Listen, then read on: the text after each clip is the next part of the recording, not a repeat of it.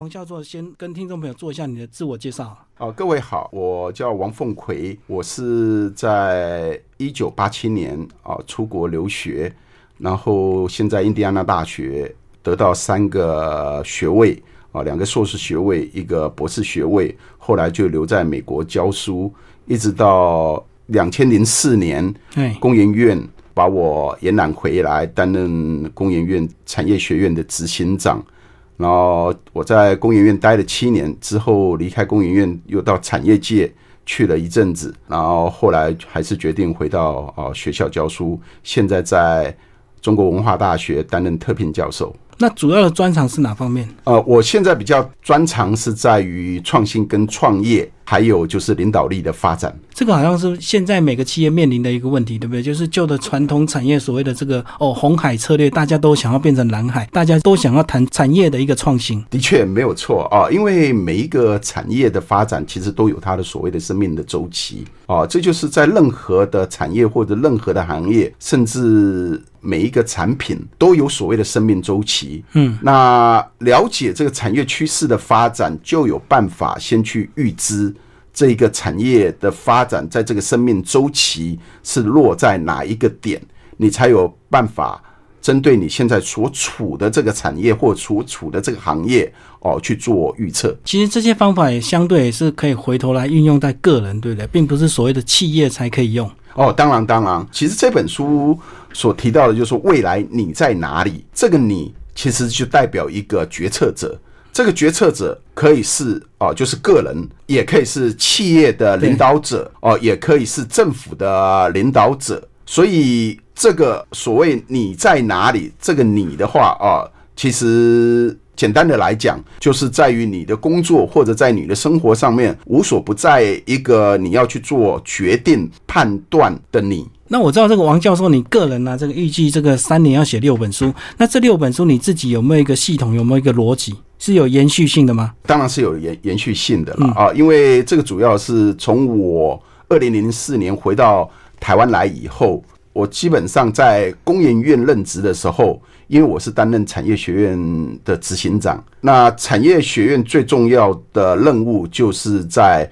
发展产业人才。嗯，从那开始啊，我就发现到，就说第一个，台湾其实就于技术人才并不。那么的缺乏，台湾真正缺乏的是一个创新人才跟领导人才。嗯嗯，所以在工研院的期间，我们就开始帮政府就产业未来的发展上去拟定了很多叫做产业人才发展的政策。也就是在那个过程之中的话，我就开始不断的自我学习、自我充实，多去关注到这个，不管是啊在创新领导，还有。产业趋势这一方面的发展啊，还有另外的话，我就逐渐的，就是把我在工作上面的非常多的在理论上面、在实务上面的啊这些经验，把它累积起来。嗯，哦，所以这六本书其实也就是跟。根据我个人的工作经验，还有我以前在美国从事教职，现在在台湾从事教职的这些啊理论实务的相关啊这个知识，把它整理起来。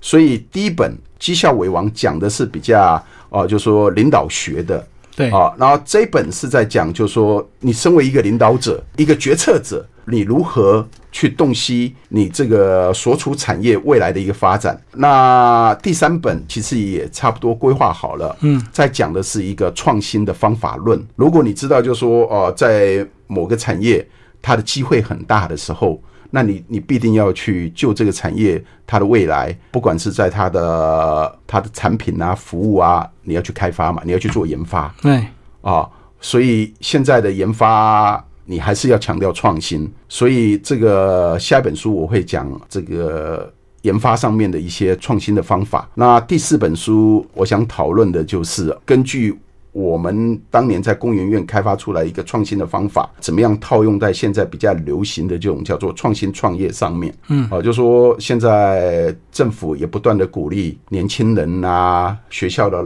学生跟老师啊，嗯，啊，就是当他们有一个特定的技术研发出来了以后啊，就创业。那可是创业的话，最根本的话就是说，你还是要有资金。资金所以现在在所谓的创业投资这一块啊，也非常的流行。所以第四本书，我想写的是比较有关于啊，就是怎么样子去找到这种创投资金啊，有时候他们称为叫做天使资天金使，嗯，啊。那第五本的话，跟第六本的话，就比较偏重于，就是说，我现在因为担任的职务是非常多新创企业跟上市公司的这些董事长、CEO 的教练，所以我写的书就会比较偏向于，就是说，怎么样成为一个叫做教练式的领导，嗯嗯。这样的书。那我们今天主要来介绍他的第二本书，就是《未来你在哪里》。刚刚王教授也提到，这个未来的你可能是人，也可能是个企业，甚至可能是一个国家。那从开篇第一章就非常的重要，产业分析是你洞悉未来的一个水晶球。未来的水晶球，那我们到底是产业分析是一个什么样的一个方法？那我们透过这样的一个分析，能够了解我们的未来。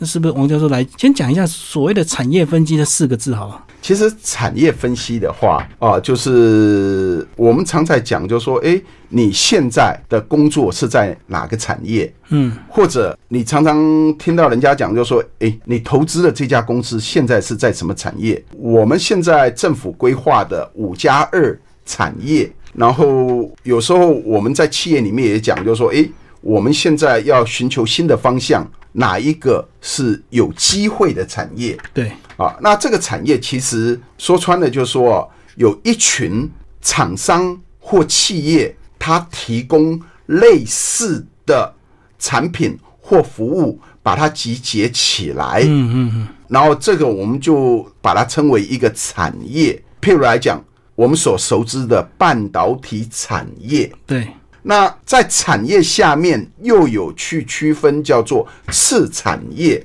或子产业，嗯，然后次产业又有可能又区分成次次产业这样子规划。一，直往下，对啊、那其实政府也有一个叫做哦行业的标准分类，嗯，哦、就说你今天如果你要去登记一家公司，哦、注册啊、一家公司的话，那你就会去查哦、就你公司所要提供的这个产品或服务，你是是处于在哪一个产业或行业？这样，譬如来讲啊、像半导体产业其实下面又有分，譬如来讲半导体设计、半导体封装哦，所以就说每一个产业大概都是这样子。就是我们现在熟知的电子产业，嗯嗯哦，也是下面有有分。那基本上来讲的话啊、最大的分类就是我们讲的就是制造业跟服务业，嗯嗯嗯，两大类。对，两大类。然后从这个制造，以前还有一个农业，可是农业现在占的比例啊、太少太少了，嗯，哦，所以大概就是先把它称为制造业跟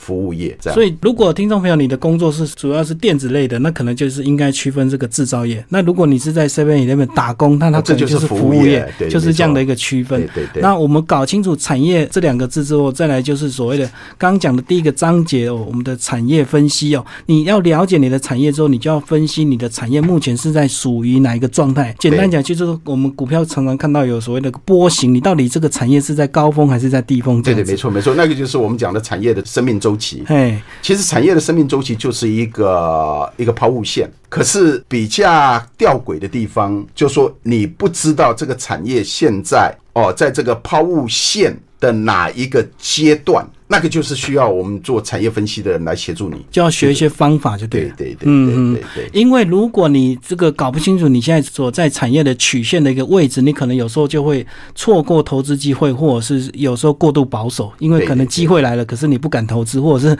已经快要衰退了，你却大量投资这样子。对，没错，没错，没错。哦，另外我刚才还是要强调一点，就是说，相对于产业的，通常有一个叫做市场啊。那产业是就我们讲的叫做提供，就生产出东西的人，对哦，提供这个产品或服务的这些厂商对，哦，集结起来变成一个产业。那市场代表就是需求端，嗯，买东西的人，对，就是说，如果有一群人有这样子共通需要的，不管是产品或服务，那这个就叫做一个市场。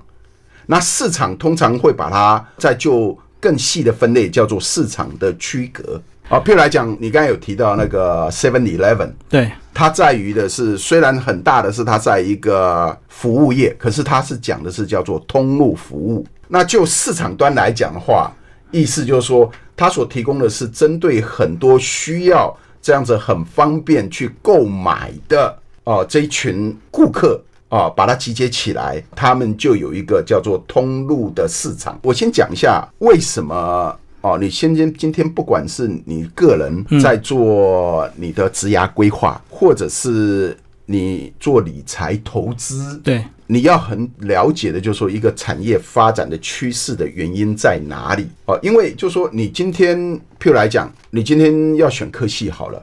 你今天考上大学了，嗯，好、我要选择一个科系，哦，就说好，我要选，譬如来讲，现在最夯的人工智慧，或者现在是最流行的叫做数据分析、大数据分析，对，可是，在 AI 或者是在大数据分析，其实它有很多的产业都用得到这样子的技术。嗯嗯嗯，所以 AI 跟大数据分析这是技术，可是会有很多相关的产业会运用到这些技术。对像在金融领域，它也会运用到 AI，它也会运用到大数据对分析。所以，如果你今天决定就是说我要去读商，那你就要想就是说我如果要去读商，我想读偏财务管理的科系啊，那你进去了以后。你可能就要想清楚，就是说，诶，即使在这个财务管理这么大的一个领域里面的话，你要想的就是说，你比较有机会的是哪一个产业？哦，在这个金融产业里面的话，是哪一个产业？嗯嗯，哦，那这些产业通常就是比较会运用到现在的最夯的技术 AI 啦，或者是大数据分析。那同样的，就是说，你今天哦要投资股票，在这个金融股的这一部分哦，你听到一家公司它要导入了金融科技 FinTech 进来了，对，那你也要去想的，就是说，它要导入这个技术进来，就它现在所处的金融业在台湾的发展性是什么，是什么样子哦，所以你也要考虑到，就是说，你要去分析这家公司。它到底处在的是哪一个产业？然后在这个产业的发展，哪一个是比较有机会的技术？他们已经要把它导入进来了。所以这就是我讲的，即使是个人，如果你对于你的未来很有兴趣，大家都是在找机会啊。那你在这个找机会的过程里面的话，你就是要去理解，就是说哦，这个产业发展的状况是什么。所以不管我们从事什么样子的行业，或者我们今天在这个行业里面，在工作上面做任何的决定的时候啊，我们一定是先从就是说我们现在要投资的。我们现在要规划的这个行业里面，或者这个产业里面的话，影响它发展的那些关键的因素有哪一些？哇，讲到影响的关键因素，就有所谓的主观因素跟客观因素，对不对？是的。那这个因素有没有有些是可变动，有些是不会变的。是的所以我们还要先了解这些东西。是像举到这个，我就想到几个月前呐、听众朋友，如果你有稍微投资一点股票，你有没有想过有一天有一个晚上美股居然暴跌一千点，就因为这个金正恩要射核弹，然后干嘛？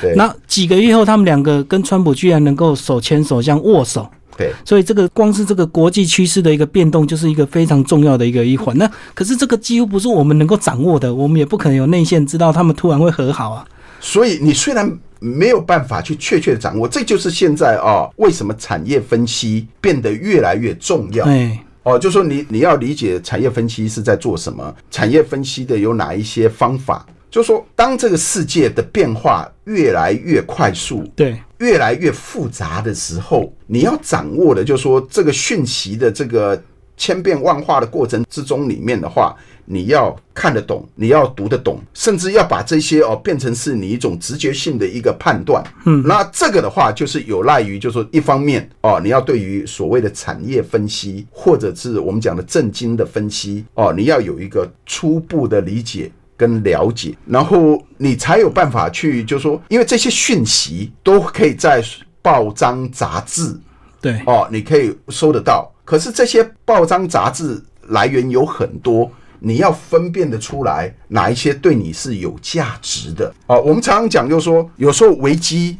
就是转机，对，问题其实就是机会的来源。是，所以你一开始你要先去理解的，就是说，哦，当我收集到就是说很多各式各样的资讯的时候啊，我有哪一些方法去帮帮我判断这个第一个资讯的来源的真伪，嗯嗯，第二个这个资讯来源它的是一个所谓的先期的资讯还是落后的资讯，你才有办法去判断嘛。那我们最常听到的就是说，哦，等你知道的时候啊，这其实已经叫做落后资讯了。对，就是通常报纸登出来了，就是最后一端了。对，哦，可是其实，在报纸里面的话，你还是可以看得到别人看不到的那些资讯。所以这个就要透过训练了。就说你你要养成这样子的习惯，是是是，你要养成，就说你有办法哦，大量阅读，嗯嗯，不同来源的资讯。然后你有办法去做分析，其实分析本身就是一个叫做交叉辩证的过程了。是是是，所以这样就我们就要聊到这个产业分析最长的一些预测的一个方法。是，那为什么一个报纸登出来，大家看到都是悲观，可是总有一些一两个比较厉害的，他看到机会，他看到转机，结果呢，他先做了一些什么举动，反而他是最后的胜利者。所以这个就是要长期的一个训练，那当然也是要配合一些科学的方法，对不对？对对，不能够完全靠直觉。我觉得。来，教授来帮我们聊聊一些预测的一个方式，好不好？哦，像我我们通常在讲预测的话啊，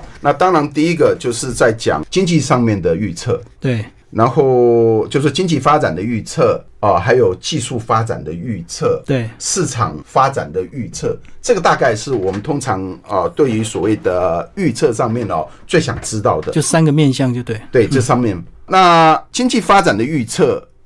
其实有非常多的这种机构啊，像在台湾的话，台经院呐、中经院呐，啊，他们都会有在做这个经济发发展上面的预测哦，所以这些资料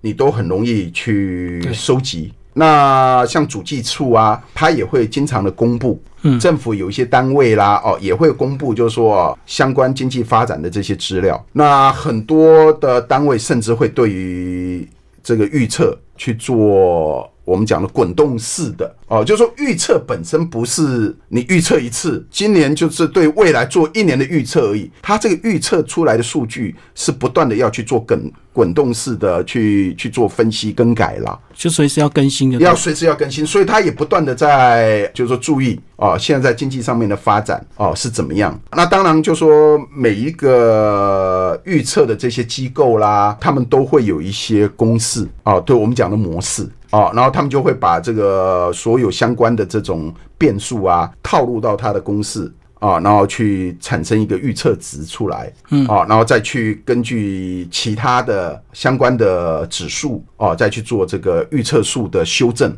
这是在经济预测上面。对，那市场预测的话，是特别是我们企业啊，他今天要去开发新的产品。新的服务的时候啊，一般来讲就是还是要了解这个市市场发展的趋势啊。那这种趋势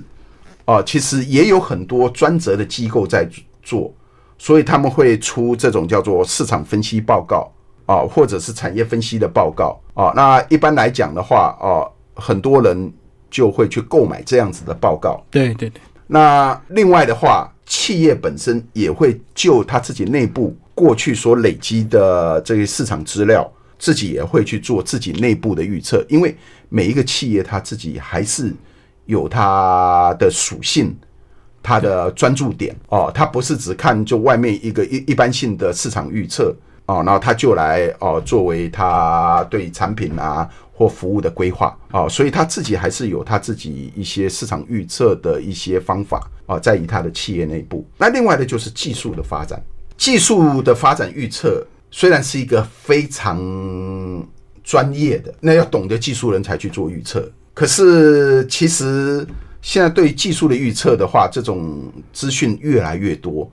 哦，所以大概你只要稍微注意到，就是说这些财经的报章杂志的话，大概都会透露出很多预测这个未来技术发展的这些资料出来。那技术预测为什么这么重要？就是因为任何一个颠覆性的技术一旦出现在市场的话，它就会颠覆这个整个市场的供需。哦，像我们现在就一常在讲，就说好，手机的技术发展已经到了一个程度，接下来呢，下一个 iPhone 到底是会呈现什么样子的样态？所以不只是 iPhone，它的竞争对手，这都是有关于，就是说每一家公司它在技术发展上面，哦，它有一些。特别的哦，投入的地方，那基本上哦，传统的预测的方式都是去收集过去发展的轨迹，就看历史就对。啊，看历史的资料，看它的这个曲线是往哪走啊，这是过去的方式。可是，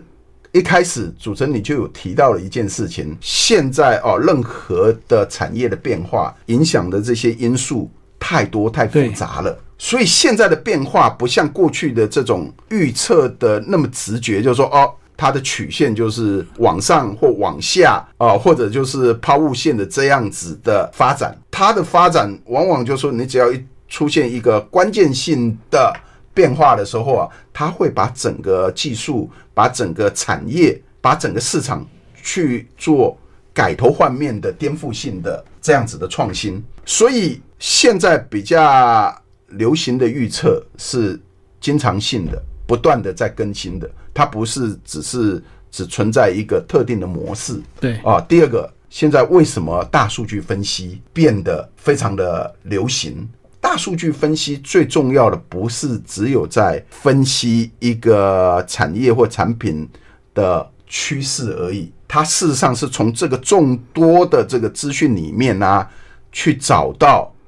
哦这种消费习惯哦的这种趋势。那这种消费习惯的这种趋势的话，其实就有办法看到别人你的竞争对手看不到的这个趋势。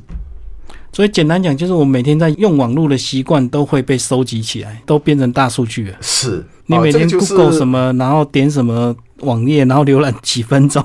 然后什么东西你会买，什么东西你不买？对他就是在收集这些资讯啊。那这些资讯以后啊啊，他们就经过这种大数据的方式，就去找到一些消费者行使用者他们的一个行为上面的一个规律。前几年我们有一个这个名词非常的有名，就是大家听到这个黑天鹅效应，就是完全不可能的事情，它居然会发生。那这个当初我们在做产业分析，我们在学这些统计学的时候，本来就没有这样的一个规划在里面嘛，是现在大家才知道有所谓的黑天鹅嘛？对你讲到这个，也是在产业分析上面哦，一个非常重要的，就是说所谓的黑天鹅。效应呢，就是讲的，就是说，我们原来在统计上面哦，那些非常几率小的发生事件的哦，它终究出现了。对，可是它这些虽然在几率发生几率很小的情况之下，可是它一旦发生，它会产生很大的冲击，那种叫做黑天鹅。那这个的话，第一个就是说，现在企业他们在经营上面，甚至你个人也是这样，你你要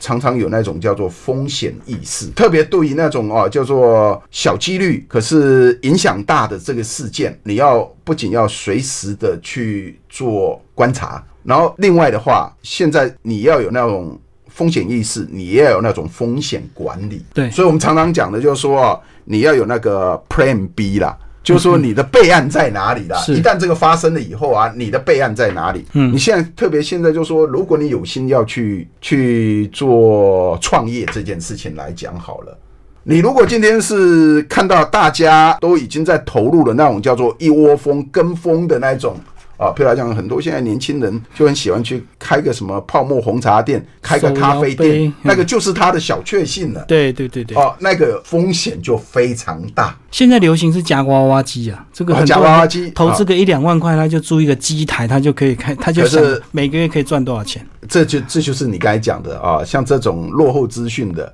如果你根据这些落后资讯再去，那你就是最后的那个最后一个机组，对，就最后一只白老鼠，像股票一样，对，一棒接一棒，接到最后，哎，其实比特币好像也是这样的一个，也也是也是这样的趋势，对，一直告诉你未来会炒到两万美金、三万美金，就是要你现在赶快进去接手这样子。你有投资比特币？没有，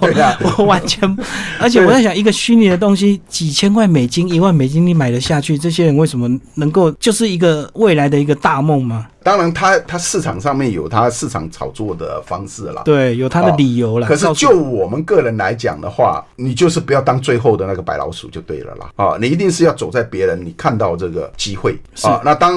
这个比特币啊到了一个现象的话，就是说，我们就产业分析的观点来讲，任何有机会的产业的话，就会有人会去投入，而且投入的会越来越多。对，那我们刚才有提到。相对于产业的发展，是一个叫做市场的发展。就说，当你越来越多的厂商投入到某个特定的产业去提供这方面的产品或服务的时候啊，可是你的市场是不是相对的饱和了？有没有变大，或者是对市场越来越小？这样是，所以我们今天在做任何的投资，个人在做投资，企业在做投资，政府在做投资，也是要先去看，也要先去理解洞悉所谓市场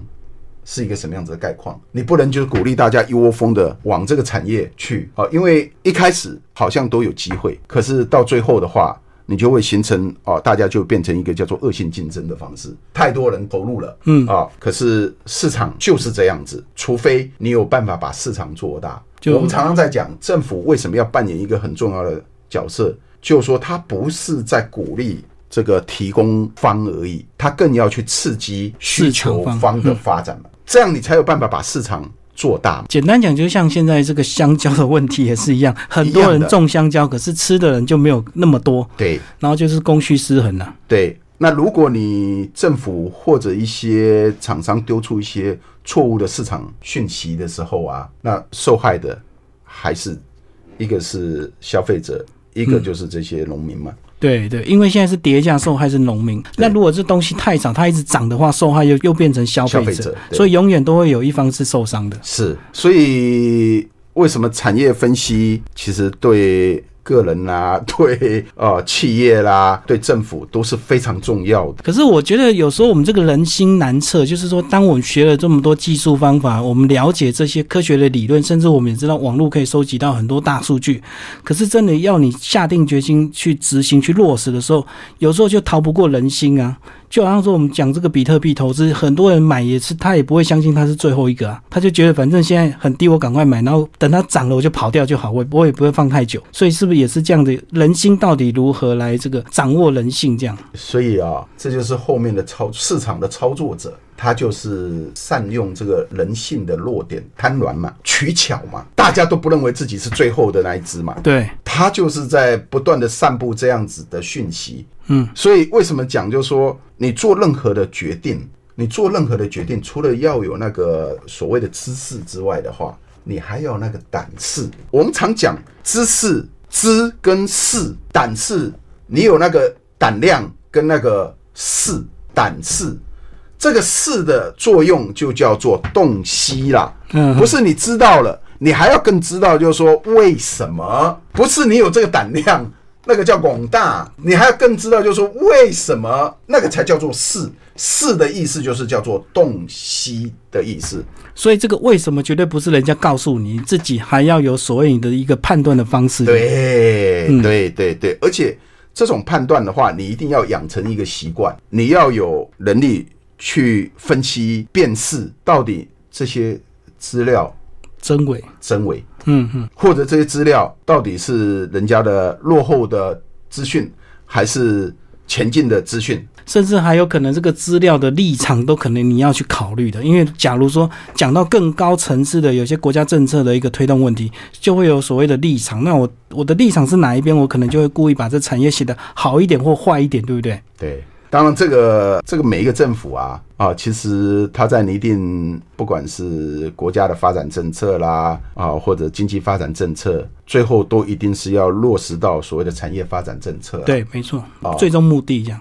对，那现在我们随便举个例子来讲，供电本身也是一种产业。对，没错，那现在台湾在供电上面，其实面临到了有蛮大的问题。那这一些就很需要那一些啊，具有所谓的真知灼见的产业分析专家去协助对，政府去制定，就是说到底我们台湾未来的啊这个电力政策，什么是最需要的？所以这也面临这个产业转型，也是能源转型，就是说概括一句，就是大家都面临这个变动的时代。那你到底怎么样找到一个自己最好的一个位置或方法，或者是找到你产业最好目前的一个发展策略？对，嗯对，没错，没错。所以这个是从小到个人，大到这个企业、国家，大家都需要学的这样一套方法。没错，没错，嗯没错。那我再跟您您提的就是说啊，产业分析重点不是在于分析那两个字，重点是在于你有没有办法根据你的分析辩证的这个过程，你找到你的决策点。所以根据分析的结果来做决定，那个才是真正产业分析的精髓，不是只会分析。如果你分析的结果你没有一些独特的见解的时候啊，你是在浪费那个分析的资源跟过程啊。所以这样讲，假如说同一套资料大家来分析，可能得到结果都一样，对不对？那都一样的话，可能做下去，最后执行完的结果就完全不一样，完全不一样。所以就最后就是执行的那个策略方面。对对对，就好像你今天在做股票投资嘛，啊，你也会想到说，哎，我也是从市场得到很多的资料，我也去做过初步的分析，甚至我对于这些人家一直在喊买进的这些公司，我还去分析了他公司的的财务资料。对对啊，财报啊什么的。对，嗯啊，那接下来呢？就是什么时候买或什么时候卖。对，就是那个时间点的问题。我们讲个最实际的例子好了啦。前阵子我爸妈。我爸妈，我爸爸九十七岁了，我妈八十一岁了，他们还在投资股票，就是菜篮族那种啊 那种习惯，就对对。那他每天盯着啊，早上都是在看电视那个啊股市的荧幕，跳的荧幕，对，嗯啊。可是那些荧幕基本上对他们的作用不大。然后他们就是听了嘛，哦，就说哦，红海有一家分出来的子公司要在大陆上市，大陆上市啊，大家都看好啊，然后大家的逻辑都是哦，母以子为贵嘛，对，哦，如果他的子公司小孩赚钱，妈妈赚钱了啊，父母也一定哦跟着赚嘛，对，这样，所以他就去买红海的股票，结果那一天红海子公司上市在深圳上市的时候啊，啊，他。大涨了哦，百分之四十多，四啊。嗯，台湾母公司的股票却跌了。他跑来问我为什么？他想不通，他以为小孩涨了，爸妈就会跟着涨，就对了。嗯，那这就是他根本不知道里面的各种原因是什么，他根本没有去做过分析，他只是听到外面的人这样子讲，对，他就跟着。所以像我爸妈，像这种菜篮族，这一定是赔钱的。嗯嗯嗯，这绝对是赔钱的。那我就跟他，我就问他，你为什么要投资？你为什么要投资红海？他说大家都这样子啊，所以大家都赔钱啊。对，嗯，好，就是这样子。所以就是产业分析一个很重要的，就是说对每一件事情的发生哦或规划，你一定要懂得。有数据啊，来做一些分析了以后啊，然后你会根据这个分析的结果，才来讲，就说我应该要做什么，这个才叫做所谓的分析的真正的意涵了啊。就是我们今天在做任何事情的决定的时候啊，不要人云亦云。嗯哼，人家化修，你也跟着化修。尤其大家在营业大厅里，很容易感受那个氛围，因为大家喊买进，就跟着买，好像快要涨了。好，王教授来帮我们谈谈，你这本书其实其实目标读者当然对企业也有，但是对个人也有。你也是推荐个人来看，因为这个懂产业分析会影响到你的个人。对。那如果一般听众他真的是个人，他没有特殊的一财经的一个背景，那他如果真的找这本书买这本书来看的话，他确实能够透过这个书上的一个介绍，能够了解所谓我们觉得应该是。很难的这个产业分析这样的一套理论或者是一个预测方法吗？你你问到了一个好问题啦啊，就说我当时写这本书的用意就是只想去透过这本书去推广产业分析的一些基本知识啊概念，嗯，跟一些方法。那就这个目的来讲的话，其实也蛮蛮困难去达成。因为毕竟就是说，大家的背景不一样，对哦，你叫一个原来就是一个文人哦来读这种需要很逻辑性的书的话，其实是有它的困难度。所以后来我们才把这本书的定位，就是说，我们教你这些基本观念、基本方法，目的是在于，就是说，起码你今天哦有看到人家的这种啊报告啦、资料的时候啊，哦，第一个你有办法去分辨哦这些资料。到底啊，是不是对你有用？那第二个就是说，当你在看这些资料的时候啊，你比较容易去看得懂、去理解这些资料，是啊，来帮你做一些判断。我再举刚才那个例子来讲好了。如果如果说今天你还在纳闷，就是说为什么子公司大涨，母公司却往下跌？对。这件事情就是代表，就是说你在做这件事情的决定，你没有去看清楚啊。就是说，红海把这家子公司分割出去的时候啊，这家子公司里面的内容是什么，就是它的经营的主体是什么。那如果你了解到，就是说红海在把这些业务啦，哦，切割出去给这家子公司的时候，那你大概就理解为什么子公司会大涨，然后母公司，也就是说，你今天如果把你赖以为生的这个两个肾啊，切割了一个过去给你的孩子的时候啊，你的孩子可能就会获得他生存的能力，对，可是相对你的生存的能力就会衰败。就会衰败，大概就是这个意思。可是如果你今天在看，就说哦，红海的子公司要在深圳上市了啊，如果你没有再进去获得一些资讯的内容啊，就包含就说到底红海把这些业务切割给这子公司的有哪一些业务的话。啊，你就很容易有这种错误的逻辑，就是说母以子为贵，所以所谓的贵还是要有道理，并不是说真的是小孩子好了之后母亲就一定会贵，一定还是要看他切割的业务跟内容。对，嗯嗯，所以这个意思就是讲，就是说你今天在看这本书的时候，你大概会理解，就是说一般来讲啊，在做产业分析啦，或在做公司的经营的分析啦，哦，你大概会知道有哪一些重点，那你就要去理解，就是说哦，当你看到这些啊，譬如来讲。公司的财务报表啦，公司的上市的这个报告啊，哦，嗯嗯，那你大概就知道，就是说，哎，这家公司有没有未来？对，它处的产业有没有未来？它经营的内容有没有未来？嗯嗯嗯。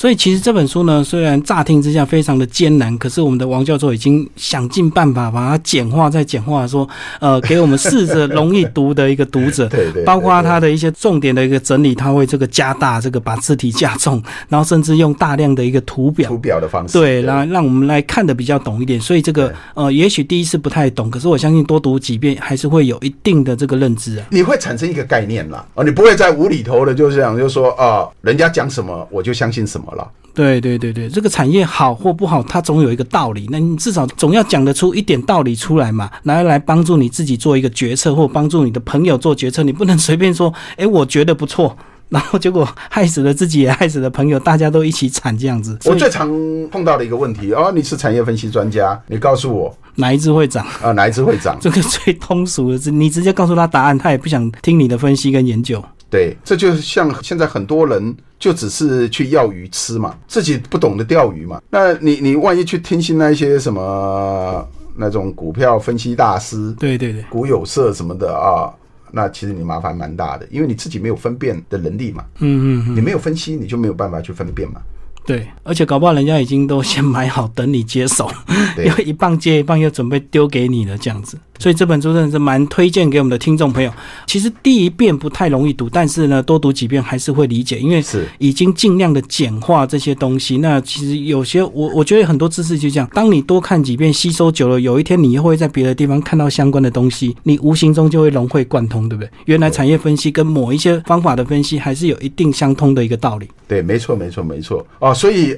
我上次在办新书发表会，新书发表会的时候啊，有来的。呃，就是读者就问我说：“老师啊，你的书名叫做《未来你在哪里》，可是你书都没有告诉我我我的未来在哪里。”是是是，我我就告诉他们嘛，就说每一个人的未来都是在他心里。对，可是你在听你心的声音告诉你就说你要往哪走的时候啊，你还是要先在脑子里面去做过一些分析啦。脑子讲的是分析，心讲的是判断决定。这本书不是在喂鱼给你吃，而是在告诉你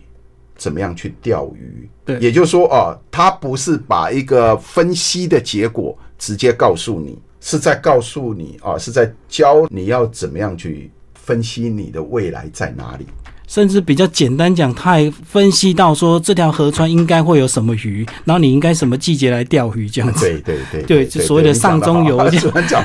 上中游一条链的一个关系。是的，对，因为这种就是这种供应链嘛，上中下游。对对。其实如果你今天在看，比如来讲，现在红海。嗯，虽然是全世界最大的 iPhone 的组装厂，其实在它的上下游的这供供应链里面的话，嗯，其实你可以找到更多的机会，找到更多可以投资的企业，不是只有红海，对，不是只有红海。简单讲，所以这个这本书非常推荐给我们的听众朋友王富给第二本的一个著作《未来你在哪里？掌握产业趋势，领先你的未来资料夹文化》。好，谢谢我们的王教授啊，也谢谢主持人，也谢谢各位听众。谢谢。